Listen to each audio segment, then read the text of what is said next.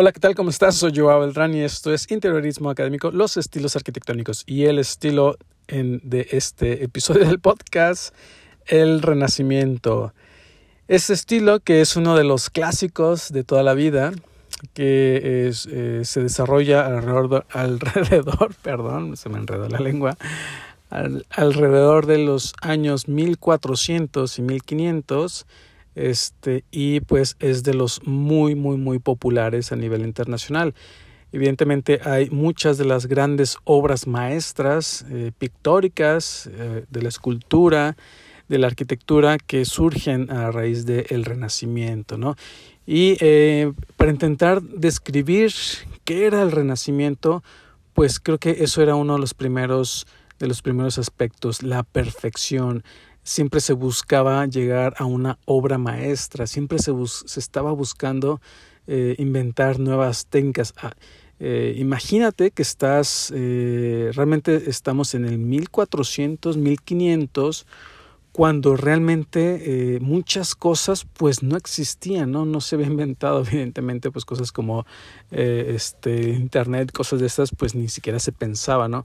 Entonces eh, digamos que era como un lienzo en blanco donde muchas cosas se podían inventar, ¿no? Este, y el Renacimiento buscaba eso, buscaba inventar nuevas formas de hacer las cosas para llegar a la perfección, ¿no? Y eh, realmente uno de los, de los conceptos este, de los que sale el, el Renacimiento es esa idea del renacer, ¿no? Eh, digamos que veníamos de un contexto histórico, arquitectónico, eh, donde se venían, eh, veníamos influenciados muy fuertemente por la época clásica, ¿no? la época de, de la arquitectura románica, de la arquitectura clásica, de los griegos, de los romanos. Venían muchos templos románicos, ¿no? que eh, digamos que la arquitectura se estaba desarrollando eh, bajo ciertos límites estructurales en que se podía estar desarrollando. Había muchas cosas que todavía se estaban inventando, pero eh, la belleza venía muy influenciado por lo que se había hecho antiguamente, ¿no? En el Egipto, en el antiguo Egipto, en Grecia, en, Roma, ¿no? Pero precisamente aquí mismo, ¿no? En, en el centro de Europa, en, eh, este, digamos que teniendo como el centro, el epicentro del Renacimiento a Italia, en Florencia, Milán, eh, en Roma, entonces eh, digamos que se desarrolla, esa es como la región, ¿no? Como esa Europa central, ¿no? Eh, entonces, ¿qué, ¿qué, es lo que viene a renacer? Bueno, veníamos de esa época clásica donde, ok, la arquitectura también era perfecta, ¿no? Los griegos habían aplicado la sección áurea, habían aplicado mucha eh, teoría de la armonía, de la belleza, pero en, el, en el Renacimiento venía a posicionar la figura humana como el centro del universo, como el centro de todo, ¿no? Es decir, la arquitectura, la pintura, la escultura, era en torno a la figura humana. Por eso en el Renacimiento aparecen muchas, eh, muchas representaciones de la figura humana de la, al desnudo, ¿no? Eh, en pinturas. Eh, y, hablando de pintura, pues de aquí nace uno de los grandes maestros de la, de la pintura, ¿no? Y de todo, ¿no? Era un todólogo, ¿no? El famoso Leonardo da Vinci, que todo mundo conocemos, ¿no? Conocemos sus obras maestras, la Gioconda, ¿no? La Mona Lisa, eh, conocemos la, la Última Cena, conocemos todos estos artefactos que inventaban, ¿no? Sus manuscritos, eh, escritos al revés, ¿no? Para eh, poner ahí un código, una contraseña, ¿no? Que solo él los podía leer. es decir, tenía grandes, grandes inventos, tenía grandes, grandes obras y precisamente era eso, ¿no? La gran historia de Leonardo da Vinci era que él estudia en Florencia la pintura y eh, eh, él, como muchos grandes de la historia, pues él creó su propio universo y él comenzó a jugar su propio juego en la pintura, ¿no? Él inventó o descubrió muchas técnicas, ¿no? O propuso muchas técnicas este, que se iban inventando, se iban revolucionando durante el Renacimiento, ¿no? Y a la par, como, como su gran rival, por así decirlo, pues el gran Miguel Ángel Buonarroti, ¿no? Eh, también eh, eh, uno de los grandes maestros de la pintura, de la escultura, sus pinturas más famosas, pues la, la que realiza en la Capilla Sixtina, en la Basílica del Vaticano, este, la creación de Adán y todos estos murales que hace ahí mismo en la Capilla Sixtina, ¿no? La, todas estas pinturas. Pero además, él se desarrolla pues en la escultura, ¿no? Conocemos su gran obra maestra, el David, ¿no? Que está ahí en Florencia que es una obra maestra, ¿no? que incluso las, las vetas del mármol coinciden con las, las, las venas de, del brazo del David, la perspectiva, ¿no? una escultura mm, gigantesca que tú la ves desde un punto bajo y él contrarresta la perspectiva para que cuando tú veas al David lo veas, veas la, la proporción correcta, ¿no? Pero si tú lo ves desde una perspectiva superior, desde una vista superior, te das cuenta que la cabeza es más grande de lo que realmente debería ser la figura humana, ¿no? Pero cuando te vas hacia, la, hacia el punto bajo en la perspectiva, ese efecto se contrarresta, ¿no? Entonces logra mantener una eh, perfecta eh, sincronía, una un, perfecto equilibrio de la perspectiva entre lo que tú vas a perder por la profundidad y lo, él lo contrarresta, ¿no? Para que tú veas la figura humana perfecta, ¿no?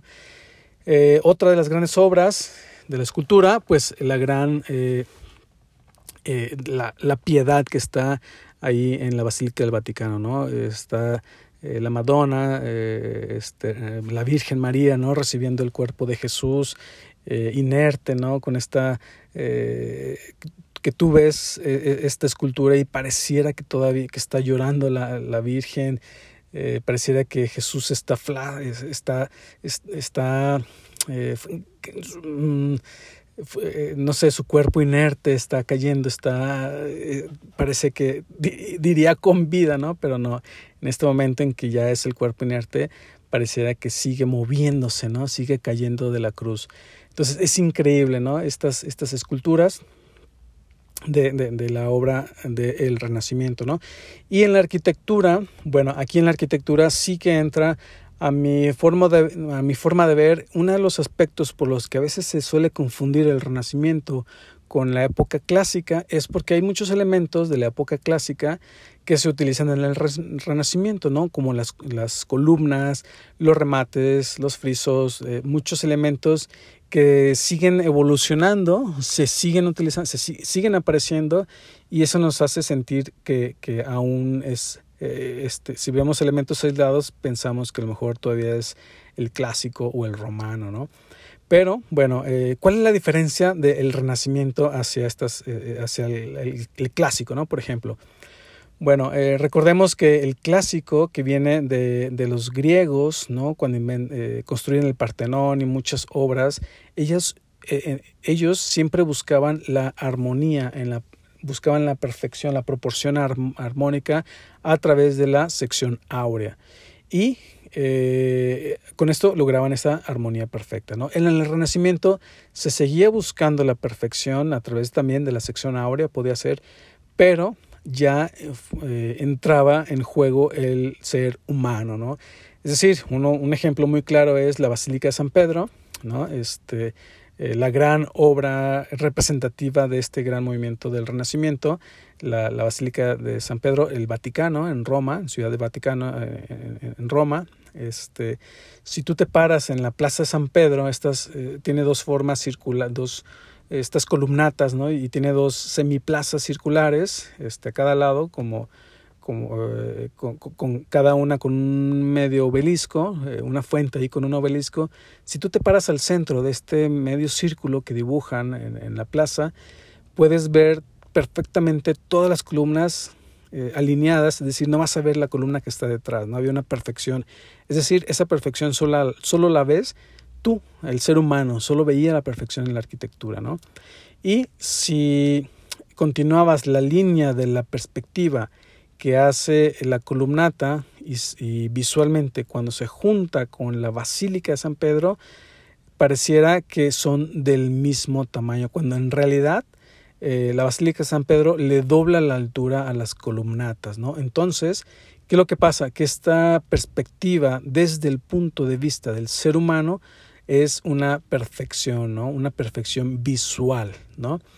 Entonces, estas, estas eh, si recordamos que Miguel Ángel contrarresta la perspectiva para que tú veas al, al, David desde, el punto, desde una perspectiva baja, desde un punto bajo, contrarresta la perspectiva para que tú veas realmente la proporción perfecta del ser humano, ¿no? Entonces eso era lo que buscaba el Renacimiento, que vieras la perfección de la figura humana, que vieras la perfección de la arquitectura desde la proporción humana, ¿no? Que vieras cómo se, eh, cómo el ser humano eh, lograba como esa perfección a través, ¿no? de, su expresión. Y eh, pues eso, ¿no? Hay muchas obras representativas, el, Vaticano, en Ciudad del Vaticano, en Roma, es la más, ¿no? La más, más, más representativa. También otra obra magnífica es el Duomo de, la cúpula del Duomo en Florencia, de este, de Filippo, Filippo eh, Brunelleschi, que también él hace una gran aportación al, al construir la cúpula es una cúpula inmensa, no había una técnica constructiva que lograra construir esta obra tan eh, monumental, ¿no? Y era un gran reto, era un gran reto. Se empezó a construir, este, pero la, la, eh, se empezó a construir el, el, el, duomo, ¿no? El templo, y cuando llegaron a la cúpula se dan cuenta, por así llamarle, que era una, eh, se requería una cúpula mm, gigantesca, ¿no? y que no había en ese momento no había ninguna técnica que lograra construir esa obra de la ingeniería por así llamarle no entonces eh, Filippo Brunelleschi crea su propio sistema constructivo él se lanza un concurso por así decirlo él asegura que tiene la técnica constructiva necesaria para poder desarrollar esta obra no y eh, hubo muchas controversias no porque le preguntaban cómo era esa técnica, ¿no? Y él siempre celoso de su técnica, nunca la quiso explicar, simplemente decía, yo lo sé hacer y yo lo voy a lograr, ¿no? Pero nunca lo decía, nunca lo decía, ¿no? Se dice que nunca quiso decir nada porque era una técnica tan sencilla que cuando él la revelara, cualquier persona la iba a poder construir, ¿no? Entonces, hasta que comienza a construir, pues eh, él, demuestra ¿no? que realmente la pudo construir y, eh, hoy en día pues sigue en pie esta obra. ¿no? También Filippo Brunelleschi nos deja un gran legado del Renacimiento que es la invención de la perspectiva. ¿no? Digamos que hasta este momento se, se venía haciendo pintura, se venían haciendo eh, dibujos en dos dimensiones, un poco como lo que los egipcios desarrollan, ¿no? Si tú ves los jeroglíficos, los, eh, en, el Egipto, en el antiguo Egipto, todo era en, dos dimensiones. Las personas estaban de frente, pero siempre la cabeza mirando de costado, ¿no? No había una, una profundidad, ¿no? Había alto relieve, bajo relieve, claro, pero nunca había una sensación de profundidad en sus pinturas. Y un poco venía ocurriendo esto hasta que Filippo Brunelleschi inventa el punto de fuga, ¿no? Descubre el punto de fuga y eh, desarrolla como esta metodología que hoy por hoy seguimos utilizando ¿no? este, para hacer las perspectivas. De hecho, los renders que tú haces en, estos software eh, muy modernos, pues eh, tienen la base de la perspectiva de, un, de una metodología a través de un punto de fuga, ¿no? creado por Filippo Brunelleschi. ¿no? Entonces, esta pues es, una de los, es uno de los grandes legados del Renacimiento, ¿no? Se inventa la perspectiva, ¿no? Y a partir de ahí pues la arquitectura formó parte de, las obras pictóricas. ¿Por qué? Porque se podía comenzar a, pintar edificios. De hecho, es, esa era el, una de las características, figuras humanas, figuras este, humanas eh, eh, dentro de espacios arquitectónicos, ¿no? Para hacer lucir la perspectiva. Evidentemente, pues hay muchas otras pinturas que están en la naturaleza, ¿no? La propia eh, Mona Lisa, que no hay nada de arquitectura, solo al fondo se ven ahí unos destellos arquitectónicos, este, pero normalmente, pues no eran, si había arquitectura, se, se presumía, ¿no? De, de, del dominio del punto de fuga. Y si no, pues serán en espacios abiertos, ¿no? Completamente.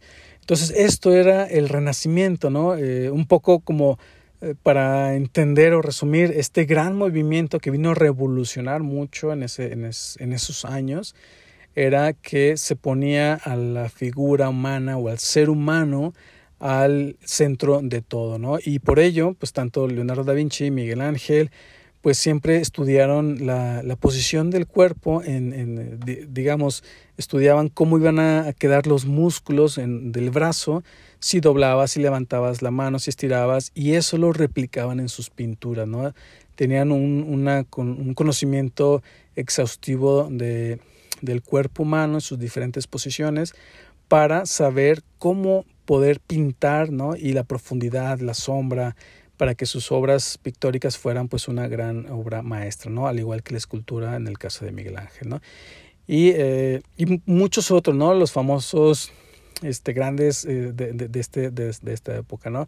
Los Miguel Ángel, el Rafael o el Donatello, ¿no? Las famosas cuatro tortugas ninja, este, pero los Brunelleschi, eh, Bramante, todos estos grandes de, de, inventores de la época del Renacimiento, ¿no? Y pues eso, ¿no? recapitulando, es que la figura humana aparece al centro, eh, toma algunos elementos de la época eh, clásica, ¿no? Las columnas, pero siempre pues intentaba la perfección de las cosas a través de la figura humana, ¿no? Y pues eso, hasta aquí eh, este episodio, este estilo del renacimiento tan, tan, tan popular, uno de los grandes clásicos, pero tan amplio, ¿no? Poder explicarlo en dos o tres eh, conceptos, pues es algo complicado. No es un concepto muy, muy amplio lo que representa el Renacimiento. Y pues nada, como siempre te agradezco por escuchar el podcast te invito a que te suscribas eh, y que me sigas en mis redes sociales. Estoy como joao.beltrán con doble A y que eh, pues bueno, actives las descargas automáticas para que escuches el podcast ahí a donde tú vas. Y pues nada, espero que te haya gustado. Nos vemos y nos escuchamos en el siguiente episodio. Hasta luego.